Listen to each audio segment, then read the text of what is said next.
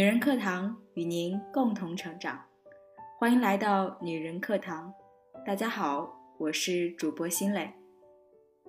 亲爱的们，你人生经历的事情是否能为你打开一扇带来不同际遇的新大门？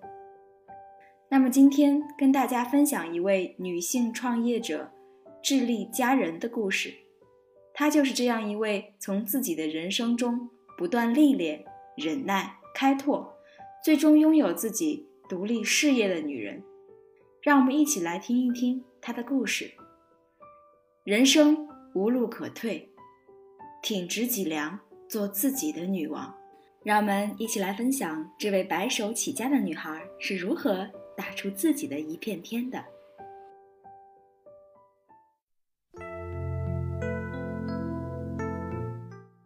时光如雨，我们都是在雨中行走的人。找到属于自己的伞，朝前走，一直走到风雨停住，美好晴天。这是很多年前一封美丽书签上的话。那温柔的文字，仿佛在渐冷的寒冬，抛给你一炉暖壶，触碰你那颗在尘世里因奋斗而疲惫不堪的心。带来些许慰藉。雨一直下，我一定要有一把足够遮挡自己的伞，因为相信，它会带我走到天朗气清、阳光普照的日子。我出生在一个偏僻的农村，爸爸那一辈兄弟很多，再加上爷爷很早的过世，家里一直都很贫困。爸爸常年在外打工，几乎从来不过问家里的事情。即便偶尔回家，总不可避免的能听到他们的争吵，甚至动手打妈妈。每当此时，我的眼里总是噙满了泪水，想到平日里妈妈一个人照顾我和哥哥，有时甚至连油也没钱买。他就向村里人借，也要做可口的饭菜给我们吃，而他自己省吃俭用，负担起家里所有的开支和农活。为什么如此善良的女人要受到不负责任的爸爸的百般折磨？有一次妈妈生病了，但她一直拖着不去医院，自己默默承受那钻心的疼，还一边微笑对我们说。妈没事儿，睡一觉就好了，硬生生自己扛了过去。对于那时仅有几岁的我来说，这所有的经历就如同烧红的烙印一般，刻在我幼小的心灵上。每长大一岁，那痛就深一寸，痛爸爸的无情，也痛自己的无能为力。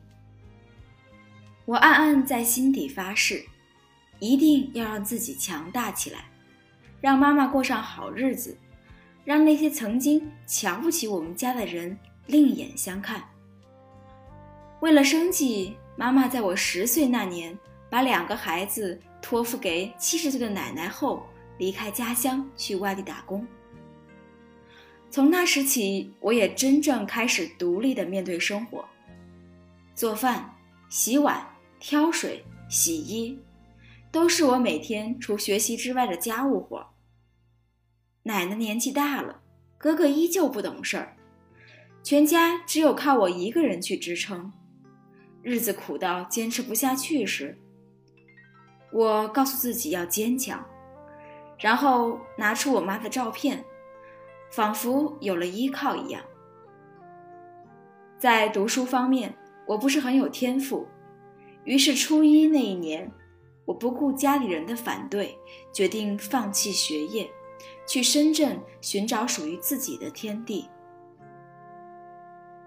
当火车停靠在深圳时，我看见高楼林立，车水马龙，城市是那么五光十色又充满生机。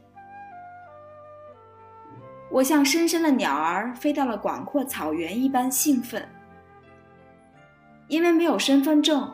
我用捡到的一张身份证进了工厂，工作很辛苦，没日没夜的加班，可是每个月发工资时，就觉得所有的辛苦都是值得的。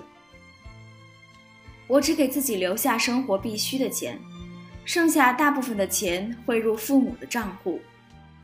自食其力让我感受到了从未有过的幸福和快乐，也让我在深圳这座美丽的海滨城市慢慢的稳定下来。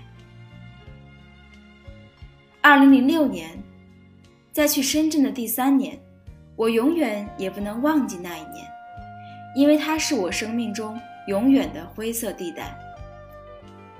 外婆和我最最亲爱的妈妈前后相隔一个月，离开了人世。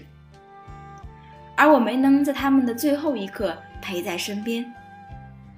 那一年我十六岁，就懂了什么叫死别。妈妈得的是脑溢血，当我不顾一切的接到这个噩耗赶回家时，用手抚摸到的已经是她冰冷的面庞。我怔怔地站在她走的那个病房里，好久好久。泪如泉涌，妈妈呀，为什么全心全意为这个家付出的你，最后却走得如此悲凉？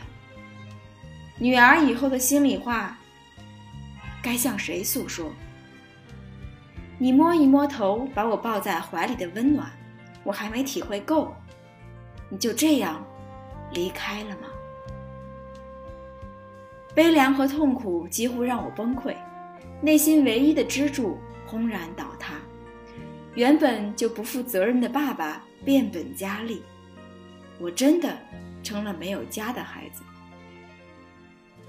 悲天悯人，自暴自弃，甚至在失去了生活的所有之后去沉沦，这或许很容易，但是血淋淋的现实并没有将我击倒，即便没有家。即便没有了父母的爱，那么我就在内心构建自己的家，把所有的悲痛化为努力和奋斗的动力。工厂的工作虽然稳定，可是工资太低，也没有发展前景。思考很久以后，我决定投资自己。只有自身眼界高、知识丰富，才可能遇到更好的机会。于是每次发工资后，我就用来报培训班，接触不同的行业、不同领域的知识，从里面甄选适合自己发展的，并制定目标去一步一步的执行。三年后，那年我十九岁，事业终于有了一番起色。经人引荐，我进入了美容行业，接触到了非常好的一款产品。该品牌在市场上很受欢迎，是非常有发展前景的。于是我跟着店长不断学习，并查阅了很多和产品相关的资料，默默成长。每一次店长和别人推荐产品时，我都认真做笔记，并把客户交流的技巧记在心里。随着自身对品牌的把握。对产品功效、适合人群、使用方法的烂熟于心，我积累了不少的忠实客户，业绩越做越好。经过考察和咨询，我了解到开一家同类型的店需要二十万元，简直是巨款。如果单依靠我自己的工资，十年之内也开不了。我需要寻找合作伙伴。当时摆在我面前有两个选择，第一个是店里老板要把他的弟弟介绍给我，结完婚之后他弟弟出钱帮我来开店，相当于是有了一张长期饭票，同时还能帮我实现梦想。第二个是跟信赖我的客户合作，我以专业能力入股，客户投钱。作为一个不想再把一生幸福赌在男人身上的女孩，果断选择了第二个。制定了开店的目标后，我开始更加努力工作，每个月仅有的休息日都去图书馆充电，买了很多经营管理方面的书，谈吐和业务能力稳步提升。二十一岁，带着多年积攒的一点七万元，向爸爸和哥哥共借款三万元，加上一位非常认可我的客户投资入股，店终于开起来了。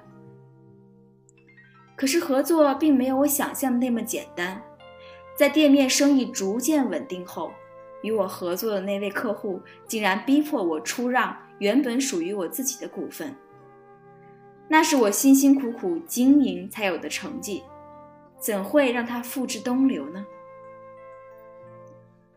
生活不会因为你努力就给你铺设一条光明大道。最终，在这场股份大战中，我还是败给了他。二零一二年的二月十四日，我第一次的创业宣告失败。虽然失败，可是产品的代理商都纷纷更加看重我的能力，希望我能够再开店，为他们带去更好的生意。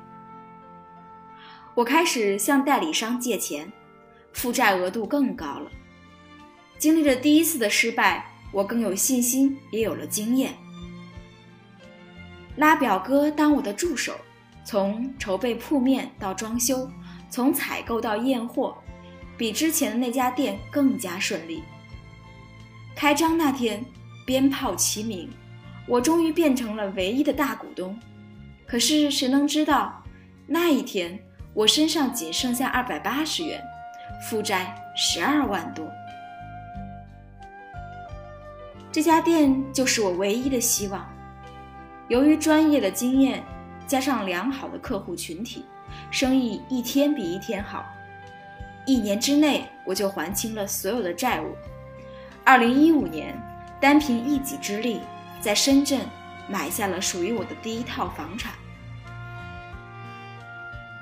在这座繁华的都市，万千灯光中，闪烁出了自己的光彩。拼尽全力，没有退路。这一路的失去，一路的坎坷，一路的泪水，都让我懂得。要清醒你的头脑，挺直你的脊梁，放远你的眼光，伸出你的双手，付出你的汗水。当你一次次完成一个小目标，你就为大目标做了很好的沉淀。人要敢想敢做，成败没有定数。即便失败了，至少你经历过，你懂得过，年老时候不会留有遗憾。对于亲人，他在的时候要好好待他，珍惜他。亲人永远是世界上最温暖的牵挂。对于出身，如果你不想屈服于命运的开场，那么你就要奋力一搏，也许就会有不一样的精彩。对于成就，你不仅仅需要财富上的富足，更需要的是精神上的丰盈。它能让你淡定从容，路走得更远。